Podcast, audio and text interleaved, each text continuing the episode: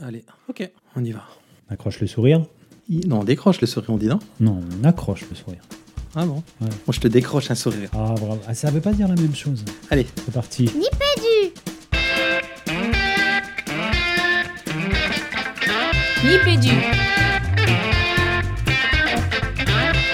Le podcast. Le podcast École éducation numérique. Nipédu. Nipédu bienvenue dans Nipédu. Nipédu, épisode, euh, épisode 123. Épisode 123, 1, 2, 3. Une émission, deux invités, et on n'est pas. Comment dire On ne sera pas trop de trois animateurs pour, pour cet épisode euh, 123. Et quand on parle d'animateurs, vous imaginez bien qu'ils sont là, je les vois là, ils ont décroché leur plus beau sourire derrière leur micro. Comme à chaque épisode, ils sont prêts à bondir euh, sur leur micro. Alors, tel un diable de Tasmanie pour l'un. Ah, je crois que je l'avais déjà faite, celle-ci, mais elle m'est venue comme ça. Et plutôt un, un côté, un côté félin pour l'autre. Euh, salut euh, Fabien. Salut Régis, salut Jean-Phi et bien sûr bonsoir à nos invités que tu présenteras Régis un peu plus, euh, un peu plus tard dans l'émission. Je suis très très heureux de vous, de vous retrouver ce soir. Euh, bah, je vais très très bien Régis, j'espère que toi aussi. Ça va très bien. C'est quoi ton actu, euh, disons, numérique du moment Euh, en quelques mots, c'est euh, de l'automation. Je me bats un petit peu avec, euh, avec MailChimp que j'essaye d'interopérabiliser avec, avec Google Sheet, voilà, pour faire simple. Oh, oh, oh. Il a fait la grimace, vous auriez dû le voir à l'image. Salut Jean-Phi, et toi, ça va bien? Et, et c'est quoi ton actu du moment? Salut Régis, Euh, moi ça va très très bien et mon actu du moment c'est de réussir à faire euh, des webinaires qui ont du contenu en 45 minutes. Voilà, c'est ça mon actu du moment. Ah bah, écoute, c'est une belle actu, c'est une belle actu. Alors, pour nos, pour nos deux invités qu'on va pas tarder à vous présenter, vous allez voir que leur actu du moment est, vraiment très chargée. Donc, je vous propose justement, sans plus attendre, de les, présenter. Donc, on reçoit ce soir euh, Viviane Hughes. J'espère bien le prononcer. Enfin, je suis sûr de bien le prononcer parce que vous imaginez qu'on lui a demandé juste avant. Donc, Viviane, vous êtes professeure de français en, en lycée professionnel et technologique à Poitiers. Vous êtes aussi formatrice en pédagogie et didactique du français. Vous êtes une militante de longue date au sein notamment de l'AFEF, l'Association française des enseignants de français, que vous présidez depuis 2002. Euh, vous avez aussi des activités au sein de la Commission du français langue maternelle et de la Fédération internationale des professeurs de français, que vous avez également présidé deux fois même, il me semble. Bonsoir Viviane. Oui, alors une petite modification, notre association a changé depuis quelques années de nom. C'est toujours AFEF, mais c'est Association française pour l'enseignement du français, de manière à rassembler tous les enseignants depuis la maternelle jusqu'à l'université, puisqu'en primaire, il n'y a pas de, professeur de français à proprement parler. C'est vrai, merci pour cette précision. Euh, bonsoir Dominique Bucheton. Alors vous êtes professeur honoraire des universités à la faculté d'éducation de Montpellier. Vous avez dirigé notamment le LIDERF, le laboratoire interdisciplinaire de recherche en didactique, éducation et formation. Vous avez été longtemps professeur de collège et bien sûr vous avez publié de nombreux ouvrages euh, sur les pratiques d'écriture et les gestes professionnels des enseignants, dont le dernier, enfin je crois, hein, en tout cas le dernier en date, a été chroniqué ici même dans l'épisode 119 de Nipédu. Et vous êtes euh, de votre côté vice-présidente de l'AFEF. Bonsoir Dominique. Bonsoir, euh, enchanté de vous retrouver. Voilà, merci beaucoup. C'est nous qui sommes euh, vraiment enchantés de, vous recevoir euh, euh, toutes les deux. Alors avec, ces, deux présentations, j'ai dû dire pas moins de 8 à 10 fois français les garçons. Donc je vous propose qu'on rajoute à notre tagline Nipédu, le podcast qui parle école, éducation, numérique et français. Ça vous va? C'est plutôt pas mal, Régis, ce programme. Mais, mais, euh, mais si tu veux, je peux, je peux donner le détail de cette émission pour voir comment est-ce qu'on va couvrir l'ensemble de ces champs que tu viens de, de nous présenter, si tu es d'accord avec ça? Eh ben, Carrément, carrément, vas-y, c'est parti. Al- Alors, euh, nos fidèles poditeurs, ne seront pas complètement surpris à l'annonce de ce programme, quoique on va commencer par euh, la traditionnelle euh, parole aux poditeurs, euh, droit de réponse et autres petites boulettes des, po- des podcasteurs dans les, dans les précédentes émissions. On rentrera ensuite dans le vif du sujet, puisque, bah, comme vous avez pu le, découvrir avec le titre de cette émission, on va parler en compagnie de Dominique Buston et de Viviane Hughes du forum École Alter Numérique qui s'est tenu euh, le 4 novembre dernier. J'ai peur de dire une bêtise, 4 ou 5 Corrigez-moi.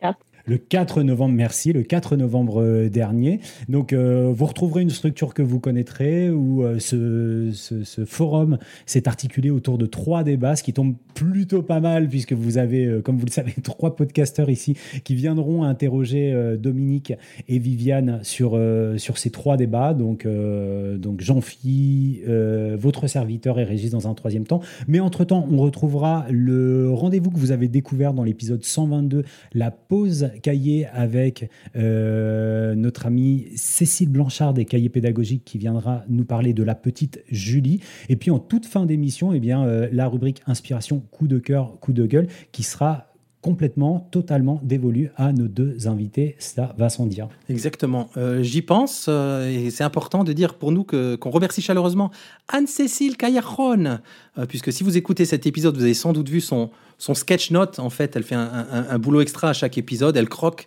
chaque épisode en essayant d'en donner l'essentiel, mais pas trop pour vous donner envie, envie de d'écouter l'épisode. Donc, euh, un grand merci, euh, un grand merci à toi, Anne-Cécile, puisqu'en plus, euh, tu dois être à l'heure qu'il est en train d'écouter cet épisode pour croquer, pour le croquer pour, pour Nipédu. Donc, merci à toi. Je vous propose que qu'on file tout de suite vers la parole au poditeur. La parole au poditeur. La parole au poditeur. La parole au poditeur. Et donc, première parole au poditeur, euh, ben, honneur à toi, Jean-Phi. Qu'est-ce qu'on qu'est-ce retrouve euh, Je crois qu'on commence par Twitter. Tout à fait. Un petit tweet de Baptiste Girard, avec un deuxième nom, Desprolex, je tente, on verra bien, euh, qui nous dit de quoi tenir pour préparer ma prochaine série de cahiers d'écriture enseignant artisan, en référence bien sûr à un précédent épisode de Nipédu où nous avions discuté de- des enseignants artisans ou des enseignants euh, applicants, pour le dire en gardant le même mot. Voilà, donc un grand merci à toi Baptiste, on espère que, que Nipédu t'a aidé à préparer tes, cahiers d'écriture. Toujours sur euh, l'oiseau bleu, Fabien? Alors toujours sur l'oiseau bleu et parce que euh, tu parlais euh, d'artisan à l'instant, euh, Jean-Phi, une transition parfaite avec, avec Lorraine, Lorraine Rossignol, qui, qui nous dit c'est presque devenu un rituel de début de vacances, couture, en écoutant Nipédu. Donc le rituel de Lorraine pour l'écoute de Nipédu, c'est la couture. Et puis on continue sur ce, sur ce registre du fer avec notre ami Vincent Gomez qui nous met un petit message me concernant le rituel, donc son rituel à lui, les podcasts en retard avec des outils à la main et de la peinture plein le short. Euh, mais c'est pas tout, Régis, il y a un dernier petit message qui nous a été adressé par un collectif, il me semble. Ouais, euh, c'est pré-16, arroba circo-bas pré-16, donc une circo de, de Charente, qui nous dit tout simple, le- un petit tweet bien sympa, à écouter, une petite flèche, un podcast fait par et pour les enseignants, arroba Nipédu. Donc merci à, la circo de Charente pour ce, ce petit plug à Nipédu. Mais il y a des choses sur Via Educ aussi. Mais figure-toi, Régis, qu'il se passe des tonnes de choses sur Via Educ, puisqu'on a François et Arnaud qui nous ont rejoints sur le groupe Nipédu euh, Via Educ. Mais oui, messieurs, dames, vous avez bien entendu, il y a bien un groupe euh, Nipédu sur Via Educ. Donc on vous invite à, à venir nous rejoindre. Et depuis de nombreuses années, je précise. De très nombreuses années, on en profite pour saluer euh, notre, ami, euh, notre ami Marc Février. Ouais, carrément. Et donc, on a fait les réseaux sociaux. On passe, euh, on passe aussi par la boîte mail, parce que figurez-vous que via le, via le, site de Nipédu, qui nous envoie des, messages par boîte mail, et on a un, message assez en longueur euh, d'Emmanuel sur l'épisode euh, 89 de Nipédu, avec ce fameux brigand de, de André Chandaï. Oui, et on salue André Chandaï qui nous a fait mis aussi un petit mail euh, très très sympa. Euh, bah ouais, c'est intéressant de voir ce, mail d'Emmanuel sur l'épisode 89 parce que ça c'est quelque chose qui, on doit vous le dire, nous fait extrêmement plaisir de voir les audiences des, anciens épisodes. On sait qu'en général dans le monde du podcast, c'est quelque chose d'assez rare, hein, Régis, je le dis sous ton couvert, d'avoir comme ça une longue traîne sur euh, tout un tas d'épisodes qui sont, qui sont plutôt anciens. Donc on a Emmanuel qui nous appelle au sujet de, de cet épisode sur lequel on revenait sur euh, l'ouvrage de de- de- d'André. Donc euh, André Chandaï, c'est un, c'est un pseudonyme. hein. vous aurez tous reconnu notre ami André Tricot, euh, qui, où il nous parle de. euh, je- j'entends le rire, je vois pas, mais j'entends le rire derrière. Je ne sais pas, si c'est de Viviane. Voilà, sur, sur cet ouvrage qui est publié dans la, dans la collection Mythes et Réalité. Alors c'est Mythes et Réalité sur l'intelligence, je crois Non, c'était l'innovation pédagogique. sur l'innovation pédagogique où Emmanuel nous dit ça donne envie d'ouvrir le livre et de s'y plonger Je vais faire quoi de, je vais faire quoi de mes collègues chercheurs passionnés par le constructivisme, les pratiques d'investigation dans le style d'apprentissage par découverte? Et oui, parce qu'on y, on y re-questionnait, comme souvent dans cette émission, le constructivisme. Donc, donc voilà, un grand merci à toi, Emmanuel, et un grand merci à tous les auditeurs qui, bah, qui continuent à, à écouter ces anciens épisodes. Donc n'hésitez pas, comme Emmanuel, à nous faire vos retours. Et puisque tu as la parole, Fabien, avant de passer juste à la, petite partie suivante, des petites excuses, une, petite boulette, je crois que tu as commis euh, au dernier épisode.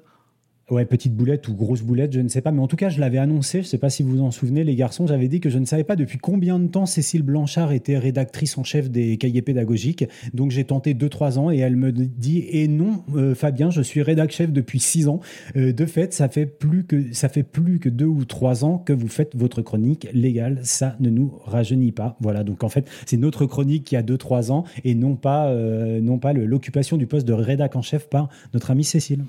Bon, et puisqu'on en est au, cahier pédagogique, on a, si vous vous souvenez que à l'épisode précédent, on avait euh, les cahiers pédagogiques plutôt vous permettre de, remporter un abonnement annuel. Donc on va demander peut-être euh, la main innocente de Dominique, parce qu'on est allé récolter comme promis sur les réseaux. Il y a eu, il y a eu six, six tweets euh, pour, pour cet abonnement au, au cahier pédagogique. Dominique, mais là, il n'y a que nous, hein. il n'y a pas de juge, il n'y a pas de, il y a pas de, comment que ça s'appelle, de, de, de, un huissier, il n'y a pas d'huissier de justice pour vérifier les choses. Ce qui rend ce jeu concours complètement illégal. non, je vous promets qu'il est, en tout cas, il est, fait dans les règles de l'art parce que là, Dominique et, et, Viviane ne voient rien. Je vous demande juste, Dominique, de choisir un nombre entre 1 et 6. Voilà, c'est aussi simple que ça. Alors 3. Alors 3. Oh, bah figurez-vous, messieurs, dames, que c'est, bah, on en a parlé dans les, dans la parole au poditaire, c'est Lorraine Rossignol qui remporte l'abonnement d'un an au cahier pédagogique. Donc félicitations Lorraine, bravo. Et, puisqu'il n'y a pas qu'une main innocente dans cet épisode, il y en a deux, on va demander à, à Viviane de choisir là pour le coup, euh, pour faire gagner le, Enseigner ça s'apprend des éditions Retz de ce Andrei Chandai alias André Tricot. ben, là, ça va être encore plus simple, Viviane. Un, un numéro entre 1 et 2 1. 1. 1. Alors là, il faut que je clique pour le coup pour voir exactement le compte. Et c'est Jamal Traoré qui remporte le donc l'exemplaire de Enseigner ça s'apprend. Merci à toutes les deux. Bon, vous imaginez bien qu'on n'a pas fait venir nos deux invités pour jouer les petites mains innocentes pour faire gagner des livres. Je vous propose qu'on aille vraiment dans le vif du sujet avec la, la première euh, chronique de Nipédu. Le dossier de Nipédu. Le dossier. Et pour cette première chronique, une fois n'est pas coutume, c'est Jean-Phi qui se lance. Et oui, euh, et ben écoutez, par le, hasard des associations euh, entre nous trois, les gars, et puis la, thématique des, trois débats hein, qui, ont, euh, qui ont jalonné cette journée alter numérique. du coup, donc oui, je, suis allé écouter avec beaucoup d'attention le, le, premier débat. Et donc, ce premier débat du Forum École Alter Numérique se donne dès son introduction quatre questions à traiter. Alors, celle de l'accompagnement des élèves face à la révolution numérique, celle de savoir si l'école doit aider les élèves à s'ouvrir vers cette immensité du numérique ou au contraire à le circonscrire, euh, celle des enjeux de la fracture numérique et enfin euh, la question de la transformation du travail des élèves comme celui des enseignants d'ailleurs. Ces questions nous rappellent alors d'emblée, si besoin était, euh, que les enjeux portés par l'usage du numérique à l'école sont aussi protéiformes que cruciaux. Donc, dans un court premier temps, je peux résumer ici quelques idées essentielles échangées dans ces discussions et qui font aujourd'hui largement consensus. D'abord que le numérique à l'école n'est ni bon ni mauvais en soi, mais que ce sont bien ses usages qui peuvent être autant constructifs qu'absolument abrutissants. Ensuite, contre les qualités variées de ces usages se retrouvent en très forte tension des visées démocratiques, mais aussi bien sûr d'autres clientélistes et libérales. Par ailleurs, est souligné à plusieurs reprises le besoin d'une recherche, encore insuffisamment soutenue et déployée, sur les effets du numérique, qu'ils concernent les apprentissages ou la santé de chacun. Enfin, il est rappelé que puisque le numérique trouve droit de cité dans toutes les sphères de nos vies, il réinterroge à grands frais la perméabilité entre ces sphères, autant pour les enseignants que pour les élèves, surtout étant donné euh, la période que nous vivons actuellement. Dans un deuxième mouvement plus important à mes yeux, je souhaitais aussi et surtout soulever deux points apparus dans les échanges et qui méritent à mon sens un questionnement un peu plus critique. Bien qu'ils soient précis et peuvent sembler anecdotiques, euh, ces deux points portent tous les deux sur des propos qui me semblent témoigner d'une représentation discutable de la relation entre l'homme et la machine ou entre l'homme et le numérique, euh, qui décalerait alors quelque peu le débat à avoir à ce sujet. Le premier propos concerne euh, justement un propos de Monsieur Mérieux, euh, que nous avions reçu ici avec joie pendant le premier confinement, je me permets de le saluer au passage, euh, et qui s'exprime sur la question de la réversibilité offerte par le numérique. En effet, il souligne que la possibilité de revivre, quand il parle de jeux vidéo ou de refaire, est propre au numérique et ne trouve pas son pendant dans le réel. La symbolique transportée par cet irréalisme est alors à ses yeux délétère et interroge notamment sur les représentations convoyées de la vie et de la mort. Je me demande en fait si ici il n'est pas fait grand cas d'un exemple tout à fait particulier, alors que dans la grande majorité des cas, cette réversibilité est un immense service pour l'apprentissage. Cognitivement, la capacité de renverser les événements est en effet une des évolutions majeures qui marquent dans le développement de l'enfant chez Piaget le passage du stade des opérations concrètes à celui des opérations formelles. Si je deviens capable de renverser l'opération mentale que je viens d'accomplir, cela signifie que je suis capable d'en anticiper les conséquences sur le réel, de revenir en arrière si ces conséquences ne correspondent pas à mes attentes et de la refaire mentalement, cette opération. C'est la possibilité, sur des opérations de haut niveau, de commettre des erreurs sans les commettre.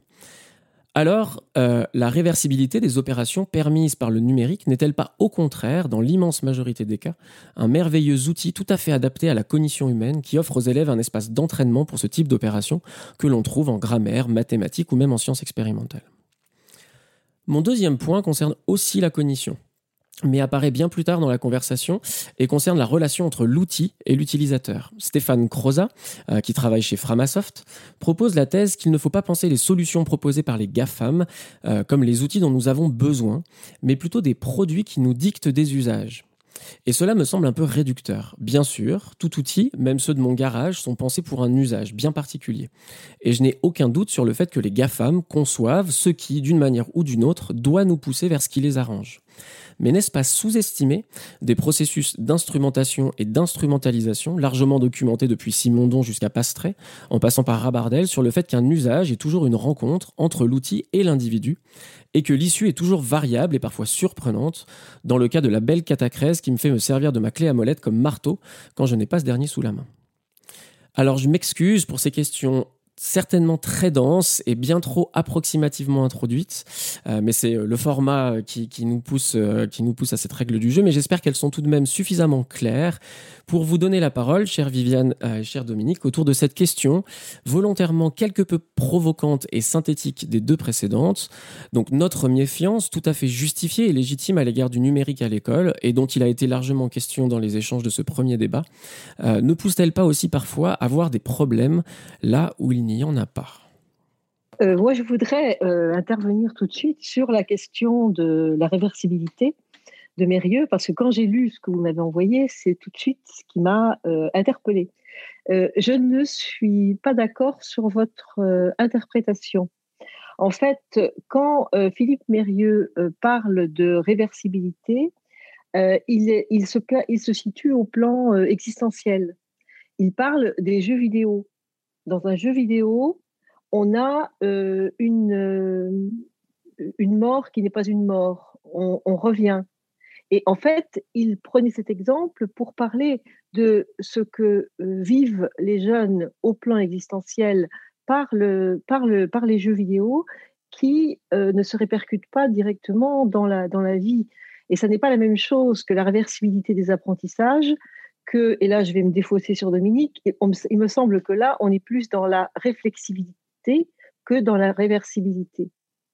Moi, il me semble qu'on ne se place pas sur ce plan de, euh, sur ce plan des apprentissages, mais sur le plan existentiel. Qu'est-ce que ça veut dire quand un, quand un enfant euh, ou un jeune joue à un jeu vidéo et que il est mort mais qu'il se relève S'il a euh, derrière lui une euh, capacité euh, d'analyse, de compréhension qui lui fait comprendre que euh, c'est du jeu. On, jouerait, on dirait que ça serait comme ça, comme, comme font les enfants. C'est du jeu, mais je sais que quand je vais revenir dans la réalité, ça va plus être comme ça. Or, avec les, jeux vidéo, si on a des enfants ou des jeunes qui n'ont pas cette capacité d'analyse au plan existentiel, que peuvent leur donner d'autres moyens, comme les mots, comme la littérature, euh, eh bien, ils peuvent considérer que la réalité, euh, c'est pareil. que en fait, il n'y a pas de, il a pas de, rupture entre ce qu'ils vivent là et la réalité, et que la réalité finalement, bah, on peut mourir puisqu'on va revenir. Alors, je vous concède aisément que, que c'est ça, ça, a certainement été son intention, euh, mais justement pour avoir écouté les propos, puisque je me suis permis de, euh, je pense qu'il laissait quand même planer l'ambiguïté. Et moi, je, trouve qu'il y a une ambiguïté dans ses propos qui était importante de soulever. C'est pour ça que je l'ai soulevé. C'était ce que veut dire jeu vidéo, parce que jeu vidéo ne veut pas forcément dire incarner un individu, euh, et donc ne veut pas forcément dire qu'on est justement dans ce niveau que vous avez appelé existentialiste et que et sur lequel je vous rejoins.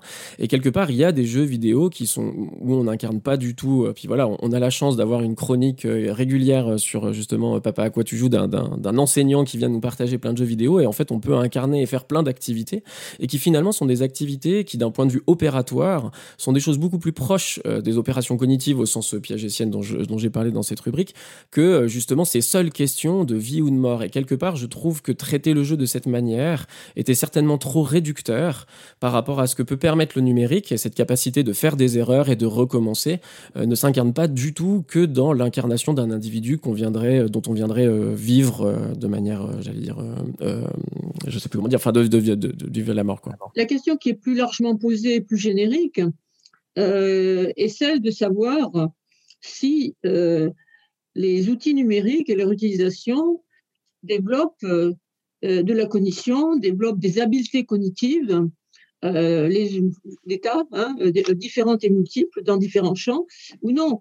moi, j'avais, j'ai un peu tiqué, à vrai dire, quand j'ai entendu Philippe, là, sur les dimensions symboliques, parce que c'est le propre de la, de la littérature, de l'art, etc., de faire travailler les, les, symboles à plein rendement, précisément pour pouvoir leur faire dire des tas de choses et donc explorer des mondes, des mondes imaginaires, des mondes réels, des mondes fictifs, toutes sortes de mondes. Et donc, ça ne me choque pas du tout. Euh, les, jeux, vidéo, lorsqu'ils représentent des personnages sorte, ne me choquent pas du tout. Euh, effectivement, par rapport à ce que disait, euh, ce que disait Viviane, sur, aussi sur la capacité des individus et voire des enfants à, comprendre que c'est, ça n'est pas pour de vrai, mais qu'on est dans une, on est dans un jeu quelque part. Alors effectivement, c'est, sur cet aspect-là. Mais je pense que la question la plus importante qui est posée, c'est effectivement est-ce que les jeux vidéo et les usages euh, hors scolaires, on va dire, immodérés que font les, enfants, les adolescents ou les adultes, développent des compétences cognitives, des manières de penser? Et ça, c'est encore extrêmement discuté. On n'en sait rien pour l'instant. On sait que les jeux vidéo des enfants ne développent pas forcément des capacités cognitives. On n'a pas mesuré, on ne sait pas. Euh, ils développent des capacités cognitives dans un espace précis parce qu'il y a un entraînement. Ailleurs, on n'en sait rien. On, fait le. Moi, personnellement, mon, point de vue, là, plus largement sur le numérique, c'est que je pense que je, sors des jeux vidéo. Hein. Mon, postulat, mon postulat, et c'est pas un consensus, contrairement à ce que vous avez dit. C'est pas un consensus partagé. Mon postulat, c'est que le numérique nous offre un potentiel cognitif inimaginable, impensable, et ouvre des possibilités extraordinaires à l'humanité. Ça, c'est mon postulat. C'est, et je dis, il ouvre des possibilités, j'allais dire, euh, cognitives, sociales, euh, etc., euh, en, biologie, dans tous les domaines de la santé, etc. On en voit l'expérience au quotidien, on va dire, au quotidien. Nos vies sont marquées par ces progrès tout à fait spectaculaires, etc. mais en même temps, on sait aussi que ce progrès, cette, cette rupture, cette découverte extraordinaire, ce travail extraordinaire de l'intelligence humaine peut aussi tourner au, désastre. Euh, je prends souvent l'exemple de, de, quelqu'un qui a été pour moi euh, l'image même de la science quand j'avais 11 ans. Euh, c'est Marie Curie. Ça a été pour moi sans doute une des femmes fondatrices de ma pensée. cette Marie Curie, avec le radium, elle a ouvert, avec la découverte de, de, la radioactivité, a ouvert un potentiel absolument extraordinaire et absolument catastrophique. Donc il me semble que là, on est effectivement dans quelque chose qui ouvre un potentiel, mais quelque chose devant lequel il faut qu'on soit vigilant. Moi, je suis optimiste, mais je suis d'un optimisme extrêmement vigilant, extrêmement attentif. Et, j'ai pris l'exemple, ça me fait un peu l'effet euh, du numérique comme d'un espèce de cheval fou euh, qui, se met à galoper, euh, et puis en même temps, les usages multipliés se développent exponentiellement, et on ne sait pas jusqu'où va l'arrêter. Donc l'idée, c'est profondément de faire ce pari du possible, mais ce pari du danger, euh, et d'être lucide. Et donc, cet après-midi, on discutait avec des collègues de la nécessité de faire des barrières, de, construire éventuellement des cadres, et surtout, on va en discuter profondément, euh, la question de la nature de ces, de ces barrières, de ces cadres, et, des valeurs qui sont derrière le numérique. Est-ce que le numérique va, va faire exploser l'humanité dans, dans sa capacité, ou au contraire va la déshumaniser, la rétrécir, la servir et là, il faut être lucide. Mais je suis optimiste. Et cet optimisme, il est que je pense que une réflexion collective engagée, euh, urgente, urgente, est nécessaire. Euh, et c'est l'enjeu de notre forum. Notre forum euh, que nous avons monté, c'est pour dire attention, ouvrons les possibilités avec un certain nombre de conditions, mais attention, voilà, c'est une, alerte en quelque sorte que nous lançons. Hein. Et après, et comme vous l'avez dit, on voit bien que dès qu'on touche au numérique, on touche à une multiplicité de problèmes et de discussions. Voilà. Euh, mais je, suis sur ce pari, sur ce pari personnellement, mais c'est pas le cas de tout le monde. C'est pas le cas de tout le monde. Alors justement, bah, pas le cas il n'y a pas un consensus là-dessus. Que nous sommes dans un monde numérique et qu'on est dedans et qu'on ne peut pas faire autrement et que ce monde numérique va nous aider c'est un pari. voilà, je suis pas croyante, mais je, fais ce pari. Euh, alors moi, je vous fais pleinement confiance hein, sur le fait de dire que, enfin, que, j'ai pu commettre une erreur en disant qu'il y avait consensus sur le fait que le numérique soit euh, à la fois le, potentiel pour le meilleur et un potentiel pour le pire. En tout cas, je pense pouvoir dire sans mal que autour de cette table, enfin cette table virtuelle là où nous sommes ce soir, je pense que cette idée fait largement consensus et qu'on est tous les cinq d'accord sur le fait que le, que le numérique fait, euh, fait, euh, enfin, est capable du meilleur comme du pire, euh, j'allais dire. Mais par contre, pour essayer d'en, enfin juste par rapport à la question que, que, que, que j'essayais de soulever, c'est de dire que du coup, parce que le pire est possible, est-ce que parfois il n'y a pas des points sur lesquels on en vient à diaboliser le numérique? Bah, Je reprends cet exemple sur lequel on a discuté par rapport à, par exemple, par rapport à Philippe Mérieux. Là encore, je ne veux pas lui prêter d'intention. Hein. J'en reste au mot qu'il a prononcé et certainement que ses intentions pouvaient être plus mesurées que ces mots le, les laissaient croire. Mais voilà, tout de suite, par exemple, diaboliser les jeux vidéo sans forcément leur laisser l'opportunité, en tout cas dans certains cas, justement peut-être cadré, réfléchi, défini, euh, leur laisser la possibilité d'être des atouts et des choses qui peuvent être porteurs de justement d'apprentissage, etc. En tout cas, ne pas, j'allais dire, euh, balayer d'un revers de la main le, potentiel. Voilà. Est-ce que parfois on n'est pas un peu dans des, dans des diabolisations un petit peu trop rapides euh, de certaines choses qui mériteraient justement, là aussi pour faire écho à ce que je disais un peu plus tôt, que des recherches prennent plus le temps, euh, avec modération et recul et réflexivité, de, proposer des résultats qui, voilà, qui étayent ou pas ces, ces, diabolisations. Quoi. Je, dirais, je te passe la parole Viviane après, mais mmh. Euh, la, diabolisation vient d'une certaine façon d'un manque de culture, d'un manque de pratique et d'une certaine ignorance, qui n'est pas une critique pour les gens qui ont cette, attitude, parce que je suis, la première à être très inquiète devant le numérique, que je ne contrôle pas, que je ne domine pas, donc ça m'inquiète. Voilà, ça, me met en, ça me met en difficulté puisque je ne le domine pas, que je n'ai pas, que j'ai un nouvel ordinateur que je n'arrive pas à faire fonctionner. Donc, euh, ça me met en, situation d'échec, d'accord? Donc, ça me crée de l'inquiétude. En, même temps, euh, sur le numérique, il y a une, opacité des fonctionnements qui est extrême, c'est extrêmement opaque et c'est de plus en plus opaque, les fonctionnements, etc. Et j'allais dire d'une autre, façon, il y a une autre inquiétude qui, cette fois-ci, elle est, elle est sociale et culturelle, c'est qu'on observe à l'école et hors l'école, mais à l'école notamment, euh, et dans la société en général, des régressions, des régressions démocratiques euh, par, le, jeu, des communications, etc., des formes de communication, etc., d'échanges hyper rapides, non réfléchis, et, et, des régressions, par exemple, Mérieux était très très juste quand il disait qu'on passait d'une réflexivité à un réflexe, hein, euh, c'est-à-dire pas de distance, pas le temps de penser, pas le temps de mettre à distance, et ça circule à tout vent, sans l'ombre de cette réflexivité qui permet de contrôler, etc. Donc il y a de l'inquiétude, oui, parce qu'il y a des régressions euh, On en parlera peut-être un peu plus loin euh, sur un certain nombre de régressions démocratiques qui sont engendrées par certains usages du numérique, par certains usages. Et puis des régressions, j'allais dire, économiques, qui sont aussi les GAFA, etc., euh, qui vont, qui bousculent l'économie de façon très très profonde. Et en ce moment, on est au cœur du cœur en ce moment. Hein. Euh, écoutez les petits commerçants, euh, vous parlez des Gafa et compagnie. Donc on est bien, il y a de l'inquiétude forcément. mais cette inquiétude, il faut, l'objectiver, il faut la comprendre. voilà, on a un chantier, un chantier de réflexion important. Merci Dominique et merci Viviane. Je vous propose, parce qu'en fait, effectivement, les, les thématiques vont se croiser dans nos trois, dans nos trois rubriques. Donc, on, qu'on poursuive avec, le, avec la deuxième intervention. Et en fait, vous allez voir qu'en termes de, de poursuivre, on va, on va vraiment poursuivre et, continuer à filer euh, ces discussions tout au long de l'émission.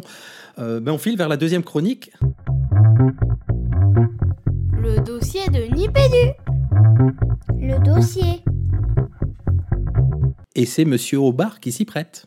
Je dois confesser ici que j'ai depuis tout jeune été fasciné par la saga Terminator. Peut-être s'agit-il d'un paradoxal symptôme post-traumatique conséquence de ce mercredi après-midi de l'an 1986 où mon camarade Olivier Delbray m'avait proposé de visionner en toute clandestinité le premier opus de la série des cyborgs humanicides.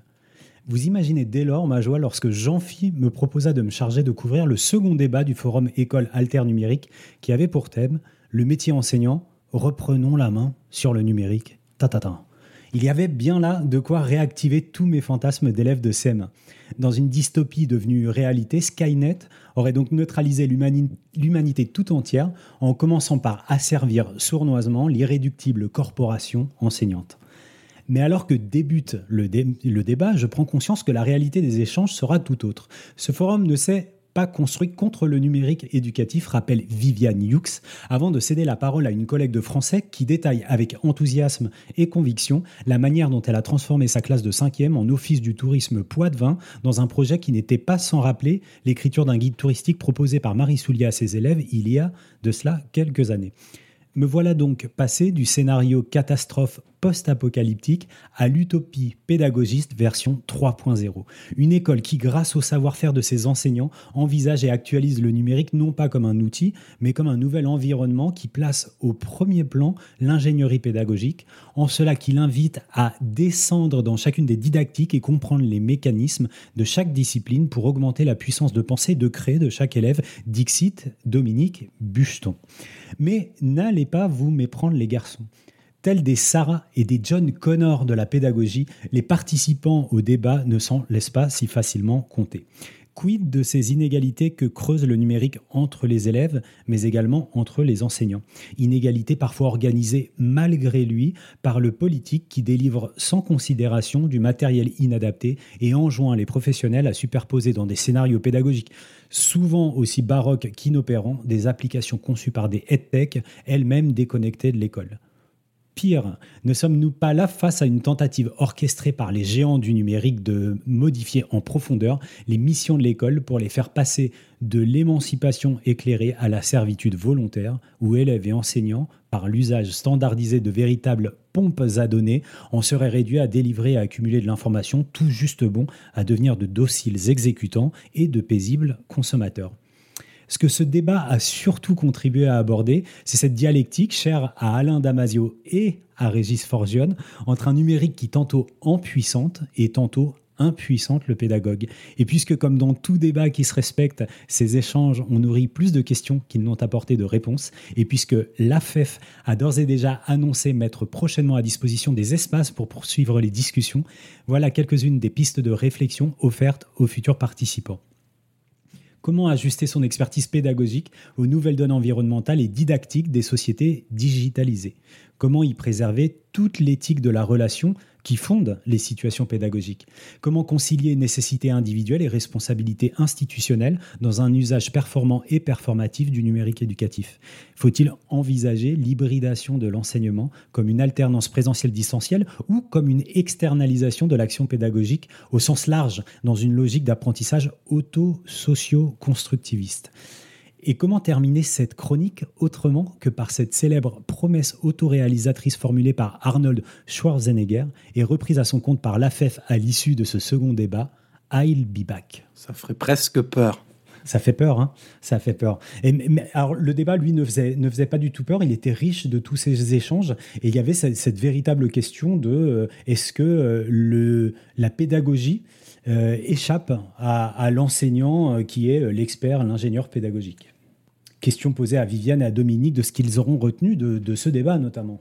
moi, j'ai retenu de ce débat, et Fabien, tu le, montres bien, une extrême tension entre tous ces aspects, euh, asservis ou ingénieurs, euh, exécutants ou artisans, euh, à quelle sauce on est mangé, etc., à quelle sauce on résiste, et on ouvre, on ouvre, on ferme, etc. voilà. Et au milieu de tout ça, ce qui m'a frappé en y réfléchissant, puisque j'ai essayé de faire la synthèse de ces débats, de ce débat notamment, et de regarder les grandes lignes qui circulaient en dessous de toutes les conversations de tous ces cette conversation qui a été un peu diffuse, un peu un peu compliquée, hein, avec mais quand même à partir de ce magnifique exemple qui a été développé par cette expérimentation sur sur de l'écriture euh, dans, dans, une, dans une école. Euh, euh, voilà, on ne va pas la redévelopper ici, mais magnifique, magnifique expérimentation, magnifique travail d'enseignant. Mais il m'a semblé qu'il y a une ligne de force qui sortait c'est qu'il ne peut pas y avoir d'usage du numérique efficient. Au sens efficient, j'appellerais au sens de motivant, au sens de donnant de la persévérance aux enfants et aux, enseignants, au sens de apportant de la curiosité, apportant de la joie aussi, de la joie d'être ensemble, euh, au sens de faisant des apprentissages précis ciblés, s'il n'y a pas liberté pédagogique de l'enseignant. Euh, voilà, c'est-à-dire que si l'enseignant utilise les outils de manière très précise, avec des visées très précises et qu'il les a choisis, etc., parmi une, diversité d'outils, oui, le numérique va amplifier ses intentions et ses projets et ses projets pédagogiques et des projets ouverts. Là, c'est quelque chose qui est resté très fort. Sinon, disent-ils, et on l'a entendu à plusieurs reprises, euh, outils imposés, logiciels imposés, euh, protocoles imposés, très vite, il y a du désintérêt, il y a de la démotivation, il y a de la fatigue, il y a de l'ennui, il y a du décrochage, et il y a envie de se sauver en courant. Euh, voilà, ça c'est la première chose que j'ai vraiment retenue, ça a été affirmé et réaffirmé. voilà. Et la deuxième chose qui m'est apparue, et qui, ça c'est mon point de vue, euh, c'est que les, j'allais dire, les, les, participants au débat, euh, de quelques, on a, on a réuni des gens extrêmement divers, d'associations très très diverses. c'est une grande victoire. C'est un, c'est un grand, c'est, c'est, quelque chose d'extrêmement important. Autant d'associations réunies, de mouvements pédagogiques. Euh, et extérieurs, extérieurs à l'école, hein, CMA et compagnie, on avait le sentiment que notre engagement sur le numérique, il était associé à un certain nombre de principes, de principes euh, sur euh, euh, l'importance du débat, l'importance de la parole, l'importance du sujet qui a le droit, qui a le droit de penser, qui a le droit de parler. On note le numérique d'une certaine façon, encore plus que l'écriture ou, que d'autres situations pédagogiques, va, faire, va permettre d'entendre davantage et la parole singulière du sujet et en même temps une parole singulière qui est une parole collective parce qu'il la met en coopération, en collectif avec d'autres. Donc la question de, des sujets euh, actifs et de leur activité peut être amplifiée par le numérique d'une certaine façon. Moi qui ai beaucoup travaillé sur l'écriture et beaucoup sur la, question de, l'élève auteur de sa pensée, je suis persuadée aujourd'hui que cette, cette, cette, il y a des possibilités avec le numérique, par exemple, euh, sur ces questions-là, mais sur, sur plein d'autres. Donc, en, quelque sorte, il me semble qu'il y avait des principes que nous partagions, euh, qui sont des principes de conception, de conception de l'éducation. Il n'y a pas d'éducation si les élèves ne sont pas en capacité d'être entendus, de penser par eux-mêmes, euh, de, rentrer dans des discussions, dans des, dans des polémiques, par exemple, etc. qui, que, les, forums, que les, les, modes de discussion, de communication, etc., euh, peuvent amplifier. Donc, euh, on ne va pas rentrer dans le détail, mais il n'y a pas de pédagogie du numérique, euh, d'utilisateur numérique, sans, des, sans, des, sans une théorisation de comment on apprend, qu'est-ce qu'on apprend et quelles sont les finalités de l'apprentissage. Je, regardais parce que actuellement il y a des choses qui se déversent un peu partout et qui m'effraient et qui m'effraient. Je vous le dis tranquillement, c'est que l'apprentissage serait la réduction d'un certain nombre de tâches hein, qu'on sépare, et que l'apprentissage, apprendre, ça serait s'entraîner, ça serait simplement s'entraîner. Mais on apprend quoi quand on s'entraîne? Est-ce qu'on apprend à penser quand on s'entraîne? Est-ce que l'apprentissage, c'est simplement un problème? Est-ce que j'apprends si j'ai pas un problème à résoudre ça, on sent bien qu'il y a des conceptions très très profondes de qu'est-ce que c'est qu'apprendre et apprendre quoi et pourquoi faire. Et il y a des choses qui sont tout à fait, euh, je vous le dis tranquillement, extrêmement préoccupantes dans ce que je lis actuellement, y compris euh, sorties par des chercheurs qui me préoccupent. Voilà. Donc, euh, la grande communauté qui s'est rassemblée, des principes, des conceptions, sont pas forcément totalement partagées. Le plan numérique, c'est un gros budget si on veut vraiment faire du numérique. Euh, moi, je voudrais revenir un tout petit peu très rapidement euh, sur. Euh, Dominique a parlé de tension. Dans, dans, ce deuxième débat, il y a une tension très importante qui, qui est apparue aussi. Au-delà de, du numérique, c'est la tension entre coopération et autonomie. Donc, on est bien sur un problème pédagogique. Et ça me ramène à la question précédente que vous avez posée, qui était la question finalement des peurs. Euh, des peurs qui, qui, émergent par rapport, euh, par rapport au numérique. Et je crois que là, il y a une confusion extrêmement importante qui est faite entre en ce qui, de ce qui est de l'ordre du matériel, le matériel qui fait peur, l'informatique, l'ordinateur qui fonctionne pas, la tablette où je comprends pas ce qu'il y a derrière, etc. Et, euh, et le numérique. L'utilisation du numérique euh, ça n'est pas uniquement une question de, matériel, on va bien au-delà. Et dans ces usages du, numérique, bien sûr, il faut que le matériel fonctionne, et ça c'est un préalable. Il faut que euh, les utilisateurs soient rassurés par rapport à l'utilisation du matériel, mais euh, ça c'est un préalable, mais ça n'est pas parce que vous savez utiliser le matériel que vous savez enseigner avec le numérique, que vous savez travailler avec le numérique, que vous savez, que vous savez faire apprendre avec le numérique, parce qu'il va faire appel à énormément de, créativité. Euh, c'est un peu ce que disait Dominique euh, à la fin.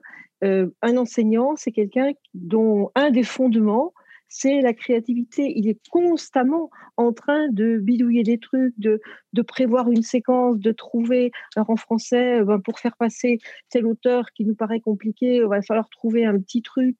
Bon, vous parliez de Marie Soulier tout à l'heure. Bon, Marie Soulier, elle a cette capacité à trouver des tas de, de, de, bidouillages pour que ses élèves, pour que, pour que ça marche. Donc c'est cette créativité-là. Et je crois, moi, fondamentalement, que le numérique nous ouvre des champs immenses euh, de créativité et c'est ça qu'il faut saisir en faisant bien attention à rassurer sur les peurs du matériel. Merci Viviane. Alors, on a, oui, c'est exactement ça. Je vois un petit message qui me dit Amen, comme euh, les choses sont redescendues là. Je vous propose qu'au milieu de, de, ces discussions euh, très, très serrées, on fasse une petite pause. C'est l'heure de la pause cahier. La pause cahier La pause cahier La pause cahier La pause cahier Rebooster Julie, un texte de Monica Lévy, professeure de mathématiques en lycée, paru dans le numéro 564 des cahiers pédagogiques. Julie est une élève de première STMG, en difficulté et peu travailleuse, sauf en maths où elle a eu un déclic en cours d'année, passant de résultats très insuffisants à la tête de classe. N'ayant eu aucune nouvelle d'elle, ni reçu aucun travail de sa part, je l'ai contactée au retour des vacances de printemps. Elle m'a avoué être très démotivée et démobilisée dans toutes les matières. Encore plus depuis les annonces que les notes du confinement ne comptaient pas. Je lui ai proposé un entretien en visio, au cours duquel je lui ai demandé si cela la motiverait de me rendre compte chaque soir du travail qu'elle aurait fourni dans la journée. Julie s'est montrée réceptive et enthousiaste à cette idée. Le soir même, Julie.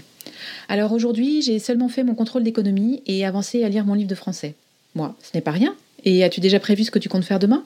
N'essaie pas de trop en faire. C'est plus valorisant d'en programmer moins et de le tenir que de trop prévoir et de ne pas réussir à aller au bout.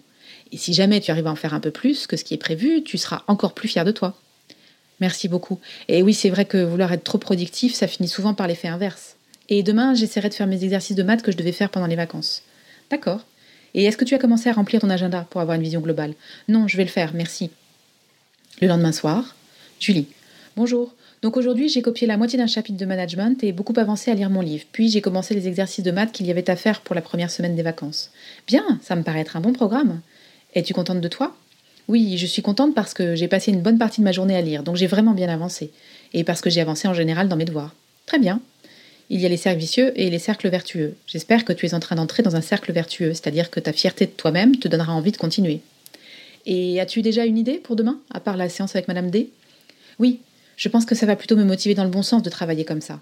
Et sinon, demain, je vais essayer de finir de copier mon chapitre de management, continuer les exercices de maths et faire quelques exercices d'anglais.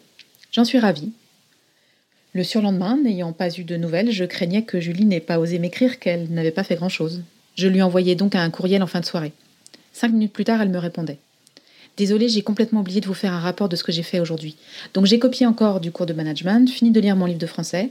Par contre, je n'ai pas continué mes exercices de maths. Et j'ai essayé de faire quelques exercices d'anglais. C'est bien, Julie, bien d'avoir oublié. Parce que ça veut dire que tu ne le fais pas que pour moi. Et c'est vraiment ça l'objectif. Mon idée était que nos appels te donnent une motivation et puis qu'ensuite tu reprennes ton autonomie. Encore quelque temps, je reste en soutien en arrière-plan. Et dès qu'on sent que tu n'as plus besoin de moi pour avancer, je m'effacerai. Alors un, grand merci à Cécile, on est, on est heureux de pouvoir, on le disait à la précédente émission, encapsuler un petit peu de cahiers pédagogiques euh, dans Nipédu et on reparlera un petit peu plus tard dans l'émission des cahiers pédagogiques avec, euh, eh bien, un, je crois, Régis, un nouvel abonnement annuel à remporter. Ouais, ça c'est carrément fou. Mais avant ça, on passe ben, à, la, à la troisième chronique de Nipédu. Le dossier de Nipédu. Le dossier. Et c'est là que je me lance. Alors moi, mathématiques, c'était le troisième débat. Comment penser et mettre en place une culture numérique qui respecte les principes démocratiques de l'école? Vous avez deux heures, ils m'ont dit les gars. Je dis non les gars, j'ai pas deux heures. J'ai cinq minutes pour faire ça. Donc euh, à, la, relecture de, mes notes de ce troisième débat du, du forum alter numérique, assez subjectivement, je les ai réarrangés, on va dire sous forme d'une pièce en, en quatre actes. Alors, acte 1, entre petits accommodements et grandes décisions. Alors, d'entrée, dans, ce débat, tout le monde s'accorde sur un point. Les données numériques et autres learning analytics, les fameuses données d'apprentissage, doivent rester en France et à minima en Europe. Euh, utiliser les GAFAM et, autres logiciels propriétaires, alors ça peut se faire à contre-coeur, c'est vrai, mais il faut avouer que les logiciels libres et institutionnels souffrent souvent de défauts, que ce soit d'ergonomie, de stabilité ou de robustesse. Grande décision, le RGPD, qui est pour partie une réponse.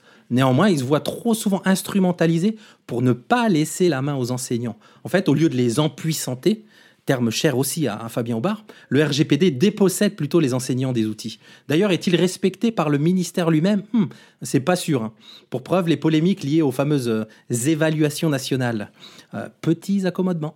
Et ne parlons pas des échecs quand le ministère inonde à grandes eaux des, établissements ou des territoires entiers de matériel et de logiciels, grande décision, qui restent parfois dans, les armoires faute de formation et d'accompagnement. Alors si les outils, soft comme hard d'ailleurs, se doivent d'être au service des, des besoins des enseignants, quelle grande décision en ce sens On se pose la question. Acte 2. Du cheval de Troie à la balkanisation. Alors on peut bien sûr s'interdire a priori un outil numérique, par conviction par exemple. On peut aussi penser que ce serait dommage de s'en priver et de se priver de la plus-value qu'il pourrait apporter.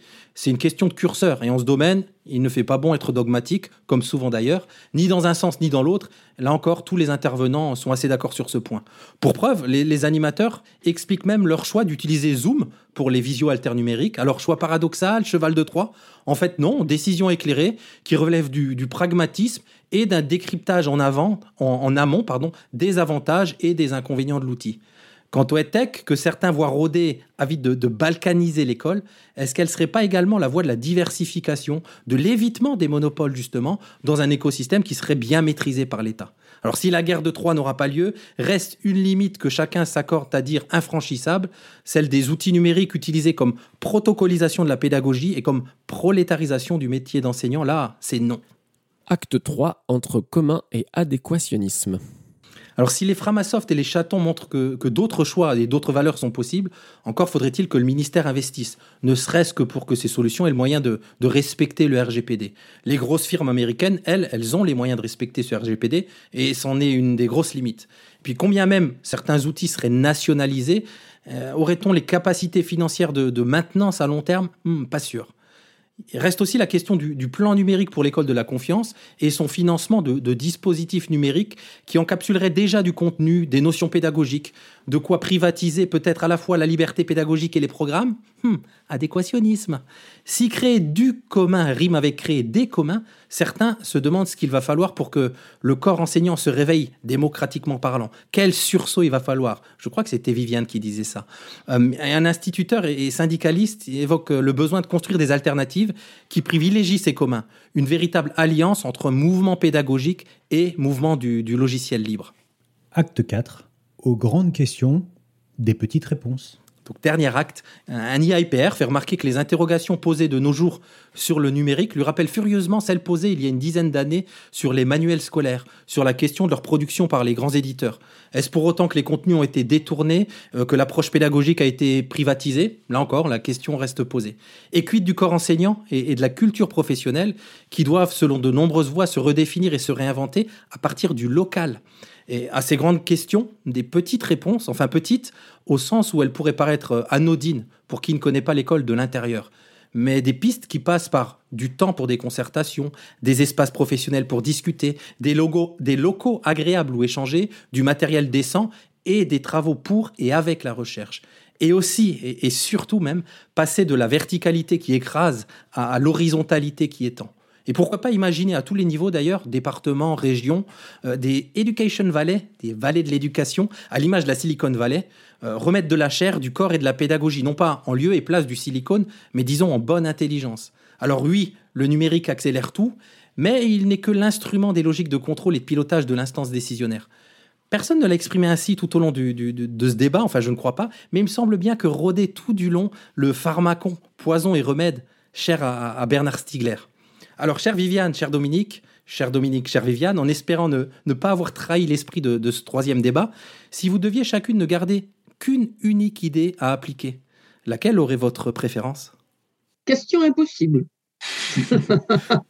Et pourtant? Question impossible. On est devant des, des questions politiques, ici, euh, très larges, de, au sens très noble du terme, hein. c'est-à-dire la politique, euh, l'art de la gouvernance pour le meilleur de tout le monde, hein, etc. Moi, il me semble l'art de faire du commun, de s'entendre, etc., de, de, se mettre d'accord, etc. Et, là, euh, il y a des problèmes absolument à tous les niveaux qui, qui sont posés. Euh, euh, en termes de effectivement euh, de petits accommodements nécessaires, en termes de contrôle, en termes de etc. Donc là, il me semble que c'est très difficile de dire en un mot qu'est-ce qu'on choisit euh, là-dedans. Moi, je dirais euh, formation déjà, je dirais recherche, euh, voilà, je dirais lucidité, etc. Et je dirais travail collectif, réflexion collective, réflexion collective, urgence de la réflexion collective sur ces questions. Maintenant, on peut, on peut les reprendre évidemment dans le détail. Viviane. moi, je suis, je suis d'accord sur l'urgence du, du, collectif. Bon, c'est vrai que j'ai poussé un petit cri de, un coup de gueule pendant le, ce troisième débat vis-à-vis euh, d'un dysfonctionnement actuel qui est un dysfonctionnement politique, mais qu'on a aussi dans l'univers de l'enseignement, c'est-à-dire que euh, en même temps qu'on voudrait recréer du collectif, qu'on le dit, euh, on voit que le co collectif qui existe euh, s'étiole peu à peu, disparaît peu à peu, que euh, nous, nous avons beaucoup de mal, par exemple, à faire vivre les associations dans lesquelles nous sommes, parce que de plus en plus, les collègues se retirent des associations. Euh, ils vont recréer des, des, collectifs, ils vont se rassembler sur euh, un point, sur un fait, sur un événement. Mais construire une véritable conscience collective, un corps euh, enseignant, euh, un, une communauté euh, éducative, c'est ce qui est le plus, le plus difficile. Et bon, je, dirais que si moi j'avais un vœu, ce serait d'arriver à recréer cette communauté éducative avec tous les acteurs de l'éducation, aussi bien les parents, les élèves et tous les personnels des établissements. Euh, mais c'est un vœu pieux, puisque nous savons bien que euh, nous sommes pris dans un univers qui, pour différentes raisons euh, d'idéologie d'économie, est devenu un univers extrêmement individualiste. qui fait que c'est extrêmement compliqué. Et actuellement, l'enjeu majeur du numérique, ce serait de pouvoir nous ramener vers du collectif au lieu de continuer à développer cet individualisme. Or, hélas, j'ai peur que ce ne soit pas le cas. Mais si j'ai un vœu à formuler, c'est celui de pouvoir recréer du commun, recréer du collectif. Ce qui veut dire qu'on rejoint la question du début, là, on bascule sur la première mmh. question qui, euh, qui est euh, devant ce raz-de-marée du numérique dans nos vies, hein, euh, à quelle valeur nous nous accrochons Qu'est-ce qui est important pour nous? Qu'est-ce qui est important pour nous? Et il me semble que faire du commun à l'école, c'est effectivement ne pas laisser peut-être entrer n'importe qui, n'importe quoi pour dire pour dire n'importe qui, n'importe quoi ou des choses extrêmement différentes, parce que là, on ne fait pas société. Et quel est le rôle de l'école si ce n'est de faire société, de construire une ambition commune. Quand je regardais, par exemple, j'ai lu très rapidement le compte-rendu des États généraux euh, officiels qui ont eu lieu en même temps que nous. Eh bien, j'ai été quand même assez inquiète, très honnêtement, je vous l'avoue, de regarder dans la liste d'associations qui étaient d'une certaine façon plébiscitées, puisqu'il y a une liste de 34 associations plébiscitées, je suis allée regarder de près qui étaient ces associations, quelles étaient les fondations, quels étaient les comités de, de, ces, euh, euh, de ces associations. Et, ce n'étaient pas des gens euh, qui partageaient les, valeurs de l'école. voilà, des associations de, grands groupes, Total, etc. et compagnie. je ne vois pas en quoi on peut faire confiance. C'est pas les valeurs de l'école, de l'émancipation, etc. Ou par exemple le groupe, je ne sais plus comment il s'appelle maintenant, j'ai oublié, des nouvelles technologies américaines, là, euh, qui a besoin de fabriquer des exécutants ou même des ingénieurs à sa, par rapport à ses besoins. Alors certes, ils vont rendre service parce que c'est vrai que dans le numérique, il y a de l'emploi. Hein c'est vrai qu'il y a beaucoup d'emplois dans le numérique. Mais est-ce que c'est le rôle de l'école de se soumettre comme ça? Alors effectivement, est-ce que c'est des accommodements ou est-ce qu'il ne faut pas garder des, garde-fous sur, euh, sur, dans le fond, qu'est-ce qui, qu'est-ce qui. Diversification, oui, euh, bien sûr, mais diversification jusqu'où Et avec quelle finalité? Et je crois qu'il faut être, qu'il faut être extrêmement vigilant. Euh, et c'est pour ça que moi, quelquefois, je parle de balkanisation au sens où il y a des tas de secteurs qui échappent aux enseignants, qui ne sont pas suffisamment peut-être euh, dans, un esprit euh, à la fois de, collaboration, euh, de construction ensemble. voilà, donc on est sur le besoin d'ouverture de notre société, de l'école, de s'ouvrir sur le monde, c'est clair, de ne pas faire une école hors sol, de ne pas faire une école hors sol, de s'ouvrir à des outils, c'est une collègue qui le rappelait, servons-nous aussi des outils que les élèves du technique emploient, dont ils ont l'habitude, pour peut-être leur faire prendre conscience de leurs limites, mais aussi pour rentrer dans leurs usages. Donc on est dans ces, dans ces tensions-là où il, nous faut, euh, il nous faut être vigilants euh, pour construire quel commun on veut construire à l'école, quel commun on veut construire à l'école. Et moi, je pense que, euh, très honnêtement, je pense qu'il faut être aussi souple, il faut regarder de près, il faut être vigilant, il faut, aller chercher. voilà, c'est un petit peu ma, ma réponse. Et surtout, surtout, euh, je pense que le plus important ici, euh, c'est de faire une véritable formation euh, des enseignants, non pas une formation à des usages des outils, mais une formation à qu'est-ce que c'est que le numérique, qu'est-ce que ça apporte, qu'est-ce que c'est que cette nouvelle culture, et aussi évidemment une formation à ses usages. voilà, une, formation solide, universitaire, costaud, et pas des petites techniques. Euh, pas des petits conseillers qui viennent répéter le logiciel. C'est pas ça le numérique. C'est pas ça la question. Donc, et la deuxième, le deuxième aspect qui a été, qui a été repris par plusieurs intervenants, c'est l'absolue nécessité de faire une recherche, mais pas une recherche euh, expérimentale euh, avec des, des cadres théoriques tout à fait vaseux, parce que c'est ce que j'observe en ce moment. Je reçois des choses qui m'inquiètent. Euh, où on va essayer de prouver à toute vitesse quelque chose.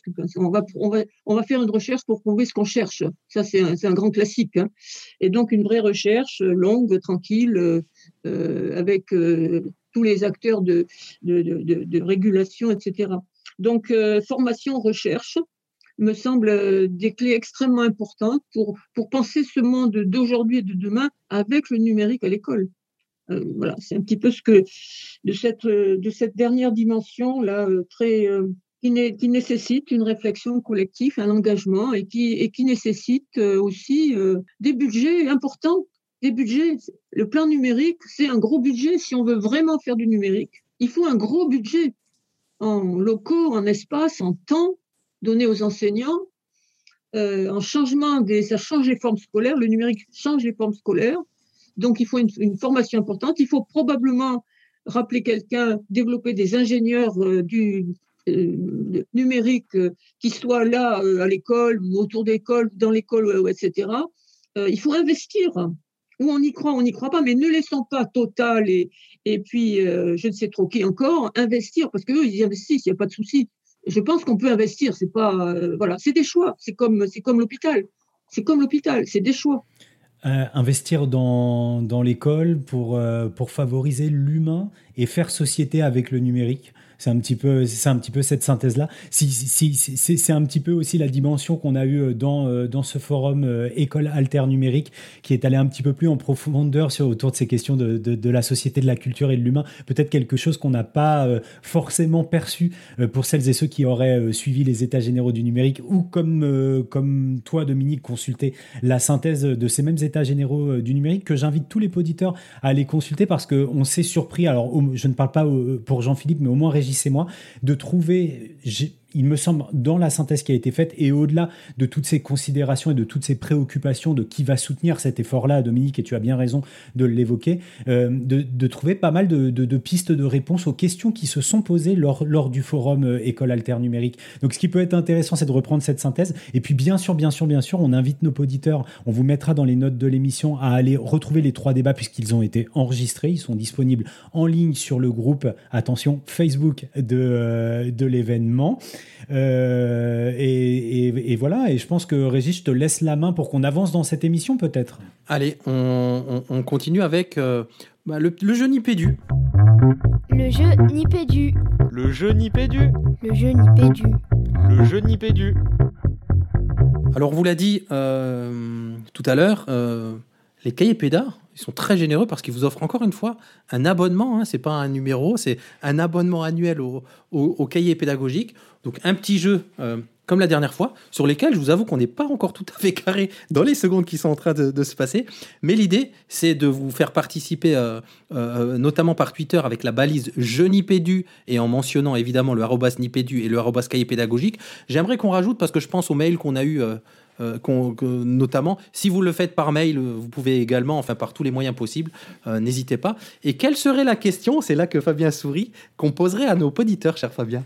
Ah bah, Tu prends le risque de me donner la main, Régis, donc je pose ma je question. Pr- je prends le risque. Allez, on y va. Euh, on aimerait pour gagner, et c'est pas rien, un an, euh, une année d'abonnement au cahier pédagogique que vous nous donniez, s'il vous plaît, le nom d'au moins un des grands témoins qui est intervenu sur le troisième débat dont il a été question dans la, rubrique, dans la rubrique de Régis. Donc, troisième débat du forum École Alter Numérique organisé par la FEF. Je répète la question, donnez le nom d'au moins un des trois grands témoins qui sont intervenus sur le troisième débat du forum École Alter Numérique. Et euh, si vous passez par Twitter, vous mentionnez dans votre tweet les cahiers pédagogiques et puis vous mettez la balise euh, at je nipédu. Est-ce que j'ai donné tous les détails, Régis? Je crois bien que tu as donné tous les détails.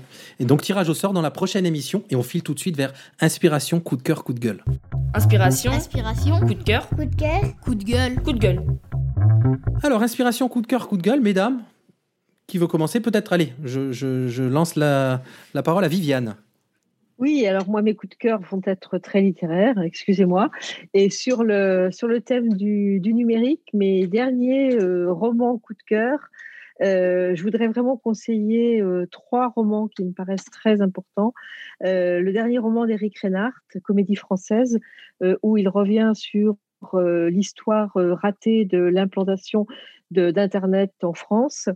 Euh, et comme toujours chez Eric Reinhardt, euh, à, vous dire pendant euh, des pages, mais qu'est-ce qu'il nous raconte Qu'est-ce qu'il me fait j'arrête son bouquin, c'est pas possible. Et puis pour arriver à la fin et me dire, mais c'est un bouquin majeur, voilà. Euh, Alice Zéniter, euh, l'histoire d'une hackeuse dans Comme un empire dans un empire. Et euh, donc là, qui nous fait plonger vraiment dans euh, l'univers du dedans, du darknet. Et euh, un autre euh, roman euh, d'une autrice que j'aime beaucoup, dont j'avais beaucoup apprécié, le dernier roman, euh, qui est Louise May. J'avais lu son dernier roman, La deuxième femme, que je conseille à tout le monde de lire, même plusieurs fois. Et là, j'ai lu un de ses romans précédents qui s'appelle Les Hordes invisibles et où on voit le harcèlement, le cyberharcèlement dans les réseaux, euh, démantelé par euh, une jeune euh, inspectrice euh, parisienne. Voilà. Et puis un petit coucou pour euh, pour Fabien euh, avec Alain Damasio, Les Furtifs, qui est un des plus grands romans de ces dernières années. Bah là, vous me faites encore plus plaisir qu'à Fabien, je vous le dis. Merci. Euh, et en fait, on- dans- dans- j'ai l'impression que dans au moins un des trois coups de cœur, il y a un coup de cœur et un, et un coup de gueule mélangé. Là, je pense au comme un empire dans un empire. Euh, Dominique? Euh, J'étais pas du tout préparée à la question, donc c'est pas grave. Euh, le problème, c'est que je me souviens jamais des titres des, des ouvrages, donc c'est très difficile d'en parler. Donc je vais parler de celui que j'ai sous les yeux et qui m'a beaucoup fait réfléchir, qui m'a beaucoup fait avancer. hein. C'est très simple. C'est le bouquin de Dominique Cardon, Culture numérique. Ah oui. C'est un, c'est une somme. C'est extrêmement lisible. C'est un cours à Sciences Po, hein, etc., avec des chapitres qui se succèdent, très, très simple à lire, euh, qui vous mettent au parfum depuis le début du numérique jusqu'à euh, son invention dans la Silicon Valley, etc. Enfin, c'est son, son- immense générosité euh, au départ. Et petit à petit, tous les accommodements qui se sont faits progressivement. Et puis toutes les questions extrêmement concrètes, les plateformes, etc. il y a chaque chapitre euh, fait trois pages ou quatre pages. Et vraiment, si on veut rentrer dans la culture numérique, je pense que c'est une bonne, euh, c'est une bonne entrée, notamment pour les novices, comme euh, dans le fond, moi, je, je reste encore très novice sur ces questions. Euh, voilà. Et puis le deuxième coup de cœur, mais Viviane m'a grillé la politesse, euh, même si je l'avais lu avant elle. C'est le livre. De toute façon, Viviane, elle est incollable. Vous avez qu'à regarder la bibliothèque chez elle. C'est une, c'est la super plus grande lectrice que j'ai rencontrée de ma vie. Euh, donc elle est incollable. Mais euh, j'avais quand même lu le bouquin de Alice avant elle. Euh, et je dois dire que ce livre est extrêmement. Moi, j'avais lu le bouquin d'Alice Zenitzer, le précédent, qui racontait l'histoire de son, de son grand-père Arki, totalement passionnant, un des plus beaux livres que j'avais lu l'année dernière. Et là, donc, je me suis précipitée pour le suivant. Et puis, j'ai failli capituler parce qu'au bout de 30 ou 40 pages ou 50, je n'y comprenais rien. Je n'y comprenais rien parce qu'elle rentrait en profondeur dans ce monde du numérique, etc., etc. Et j'ai capitulé. Et puis, j'ai lu le bouquin de Cardon. Et j'ai commencé à comprendre toutes les histoires que je connaissais pas sur l'histoire, etc. Et petit à petit, je suis rentrée entre un bouquin théorique et un, et un roman, et un roman. Je suis rentrée dans, ce, dans cet univers. Et, c'est pour ça que je trouve ça absolument fabuleux, la littérature contemporaine, parce que elle donne à comprendre des phénomènes de société complètement actuels, des problèmes. Et, peut-être après, on va, on va aux approches théoriques. Et puis, on revient à la fiction, une espèce de, fiction contemporaine, euh, du, contemporain fictionnalisé. Je trouve ça complètement passionnant, ce, genre de littérature que nous sommes en train. C'est parfois raté. C'est parfois raté, faut reconnaître. Euh, je viens dans lire un, j'ai oublié le titre, complètement raté, mais l'idée était bonne. mais c'était mal écrit, c'était raté. Donc, euh, ne, ne, capitulez pas sur le livre d'Alice Zenitzer, allez jusqu'au bout. Voilà. Et voilà, un, dernier, un dernier petit, euh, un dernier grand coup de cœur, parce que c'est aussi lié au numérique, alors que je ne pensais pas du tout au début. C'est le dernier euh, livre de Salman Rushdie qui s'appelle Quichotte. Et j'ai eu la surprise, à un moment, euh, de l'entendre, le voir parler de, de, de Q comme Quichotte, et puis Quanon. Et puis à ce moment-là, on n'en parlait pas beaucoup en France. Et puis, il y a eu juste après une émission sur la 5, que- sur les Quanon. Et puis maintenant, avec les élections, on ne parle plus que de ça. Et je me suis dit, ben, mince quand même, dans ce roman qui n'a rien à voir avec ça, eh ben, on, a, on a un élément qui, ça y est, euh, vous fait rebondir. Preuve qu'on est dedans. On, a eu vraiment deux bonnes clientes ce soir euh, pour les coups de cœur parce que bravo hein, d'avoir d'avoir su euh, avec autant de virtuosité de passion mêler euh, le numérique et la littérature. Et, euh, et sur euh, sur l'art de perdre Dominique de de de c'est celui c'est le livre que est en train de lire ma compagne en ce moment. Et tous les soirs elle me dit il faut vraiment que tu lises il faut vraiment que tu lises il faut vraiment que tu lises. Donc la transition elle est elle est vraiment parfaite et j'ai esquissé un sourire euh, je dois le dire. Régis je suis sûr que tu vas nous dire qu'on est parfait dans le timing de cette émission Non, mais j'allais dire que, comme je l'ai dit en introduction, vous êtes toujours dans Nipédu, le podcast qui parle école, éducation numérique et littérature. voilà. Euh, un, un très grand merci à, à toutes les deux. C'était vraiment un, un plaisir, une émission riche, une émission dense et un vrai plaisir d'avoir pu échanger pendant 7 heures, 7 heures et quart avec toutes les deux. Merci vraiment. Merci à vous. Merci, merci, merci à vous. Merci, merci. Bonne soirée. Bonne soirée à tous. et garde la pêche aussi ah, oui. Ça, pas de problème. Ok.